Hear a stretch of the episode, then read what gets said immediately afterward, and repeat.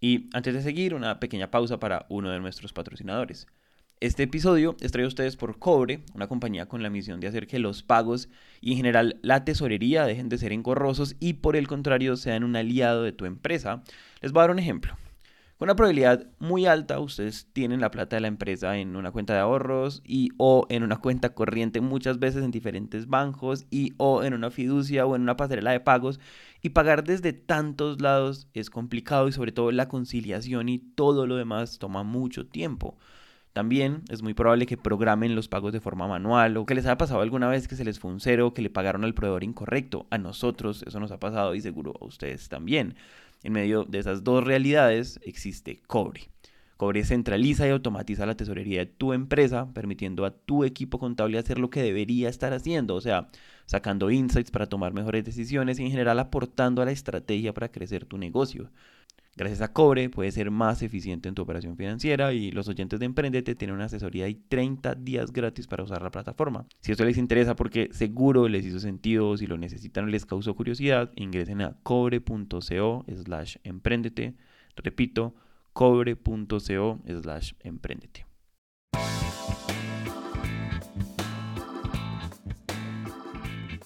Hola a todos, aquí Juan Pablo y este es un nuevo cortico de Emprendete, un formato de bolsillo en donde en menos de 10 minutos encapsulamos una idea o aprendizaje que consideramos que va a ser útil en su camino como emprendedores. Entonces, en el cortico de hoy converso nada más y nada menos que con Daniela Arias, alias La Negra, quien también es mi socia.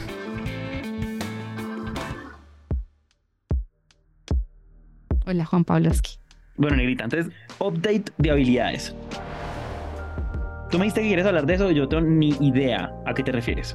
Entonces yo te propongo que me lo cuentes no como una idea universal, sino como, como tú descubriste eso, que supongo que es en naranja.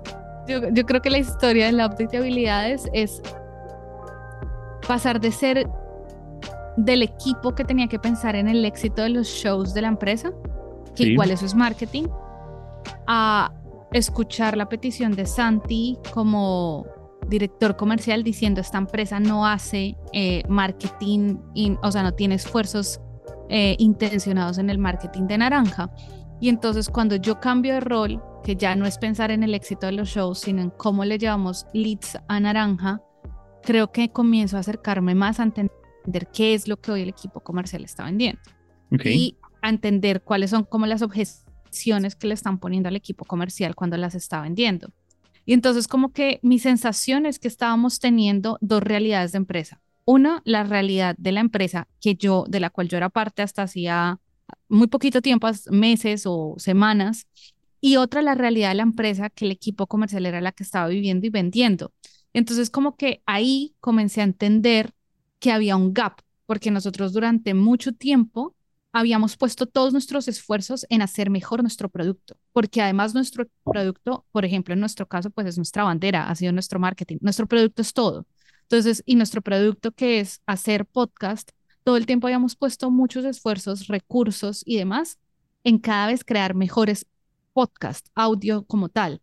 Pero luego me di cuenta que el equipo comercial no vendía audios, o sea, no vendía podcast, sino estaba vendiendo estrategias de comunicación, estaba vendiendo estrategias de viralización, estaba entendiendo que el cliente al otro lado necesitaba era muy bacano el podcast, pero a mí cuénteme cómo me va a traer usted una audiencia, una comunidad. Y estaba, o sea, el equipo comercial estaba interpretando y reorganizando la forma en la que vendía las cosas, porque no es que no pasara, pero pasaba una medida muy chiquita. De hecho, pasaba como que todos nuestros esfuerzos, yo sentía que eran 80% en hacer mejores audios, mejores entrevistas y 20% en eso que comercial estaba diciendo, yo soy muy duro haciendo audiencias, haciendo comunidad. Entonces, como que al darme cuenta de eso, lo que yo comienzo a sentir es como, parce, nosotros no nos estamos haciendo ese update de habilidades, o sea, creemos que un productor o que una persona que nosotros sentimos que es muy buena en la empresa, uno ya es muy buena, o sea, ya por ejemplo, y en ese, en ese, en esto, digamos, entradas y tiene que ver mucho contigo, por ejemplo, Juanpa. Juanpa ya es muy bueno haciendo episodios, ya hizo uno de nuestros mejores podcasts. Entonces, Juanpa se supone que ya es muy bueno, pero ¿cuál sería el update de habilidades de Juanpa? No, vamos a hacer algo más complejo, ahora no cinco voces, sino diez voces. Cuando yo comencé a ver la realidad comercial, me di cuenta que el update de habilidades muchas veces está no en profundizar más, sino en entender cuál es la realidad del negocio hoy y para la realidad del negocio hoy cuáles son las habilidades que hay que fortalecer, que pueden ser completamente diferentes a las, a las habilidades que teníamos que tener fuertes hace tres años. Quiero ver si, quiero ver si yo te, o sea, quiero ver si te entendí para ver si somos capaces de transformar esto en un aprendizaje para más personas. Las empresas empiezan a trabajar y las empresas se dan cuenta que son buenas haciendo algo. Y entonces hay una respuesta de porque yo soy muy bueno que se vuelve una respuesta que uno se tatúa adentro. Y eso en el corto, en el mediano plazo, o por lo menos en el corto plazo, es muy bueno, porque reconocer en que, uno, en que uno es muy bueno le permite profundizar en su diferencial o en esa cosa por la cual a uno lo contratan y lo quieren, que en nuestro caso era que hacemos unos podcasts muy buenos.